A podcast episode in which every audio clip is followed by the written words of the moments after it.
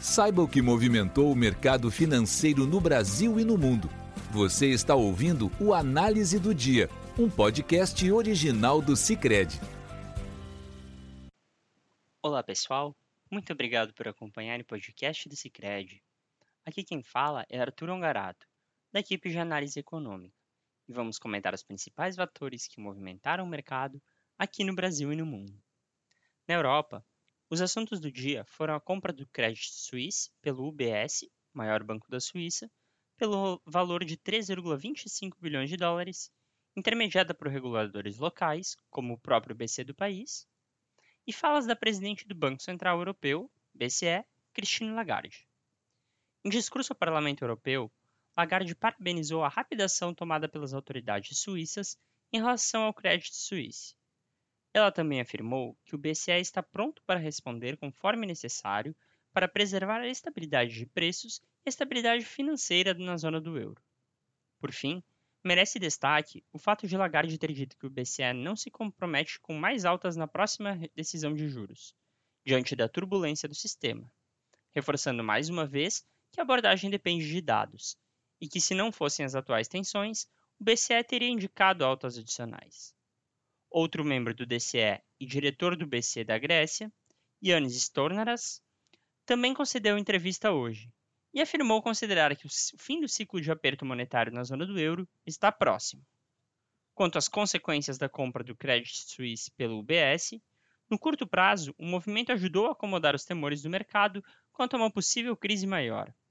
No longo prazo, as opiniões ainda são mistas e devem convergir à medida que maiores detalhes do processo se tornem conhecidos, o que poderá levar algum tempo.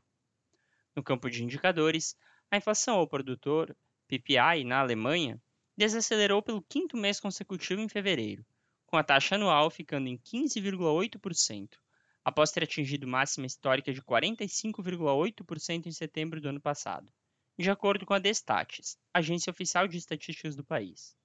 Na comparação com janeiro, houve queda de 0,3% no PPI em fevereiro. Neste contexto, as bolsas europeias encerraram dia em alta. O índice europeu Stock 600 registrou alta de 0,98%. Em Londres, o FTSE 100 subiu 0,93%, enquanto em Frankfurt, o DAX cresceu 1,12%. Por fim, em Paris, o CAC avançou 1,27%. Nos Estados Unidos, Investidores operam em compasso de espera pela decisão de política monetária do Federal Reserve, Fed, o Banco Central americano, na próxima quarta, e também de olho na compra do Credit Suisse.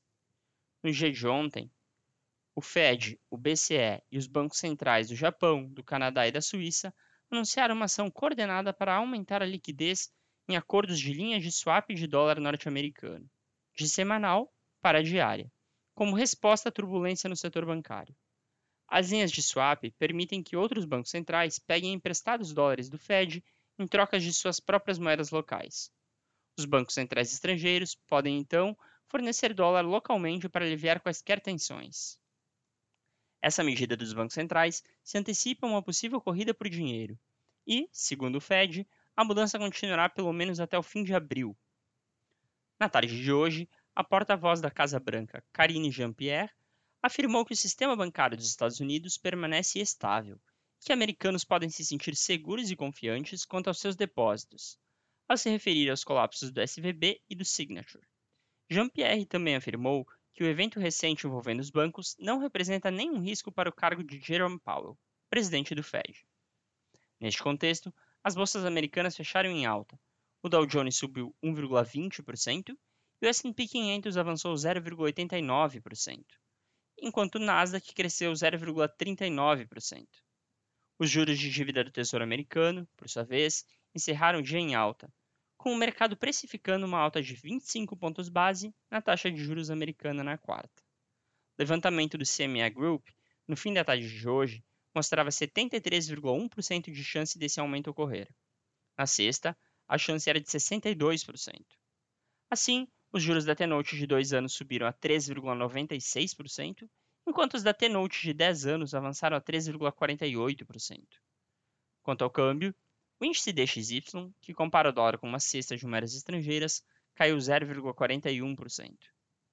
No Brasil, a espera pelo novo arcabouço fiscal gera insegurança, o que causa maior volatilidade e impediu ganhos domésticos hoje, mesmo com o exterior positivo. Além disso, a expectativa pelas divulgações das decisões de juros do Fed, do Banco da Inglaterra e do Copom na próxima quarta-feira. Enquanto os dois primeiros atraem maior atenção, por aqui a expectativa é de manutenção da Selic em 13,75%, apesar das dúvidas externas e diante de novas pressões nas projeções da inflação, mostradas pelo boletim Focus divulgado hoje. Publicado pela FGV, o boletim trouxe saltos consideráveis na mediana das projeções do mercado para o IPCA, índice oficial de inflação do país, para 2024, 2025 e 2026.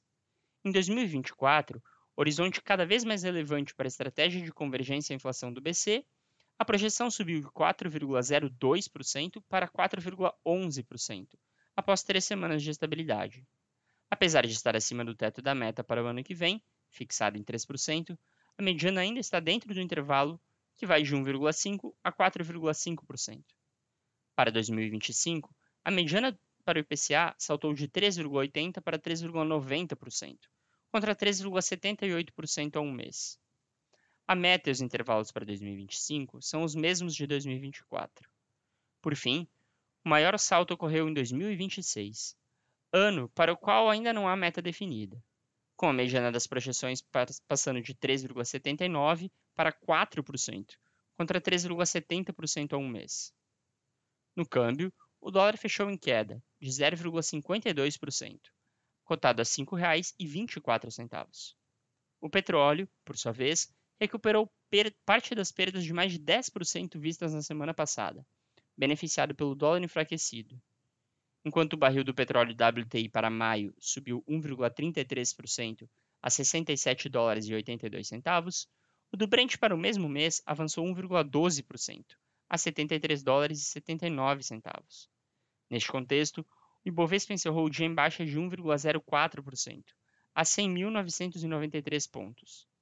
Já as taxas dos contratos de depósito interfinanceiro, DI, tiveram alta. A taxa para 2024 subiu para 13,01 contra 12,96% sexta. Para 2025, subiu para 12,11 contra 12,06% sexta. Já para 2027, ficou praticamente estável, em 12,46 contra 12,47% sexta. Com isso, pessoal, encerramos nosso podcast de hoje. Obrigado por estarem nos ouvindo. Esperamos vocês amanhã. Você ouviu o Análise do Dia, um podcast original do Cicred. Até a próxima!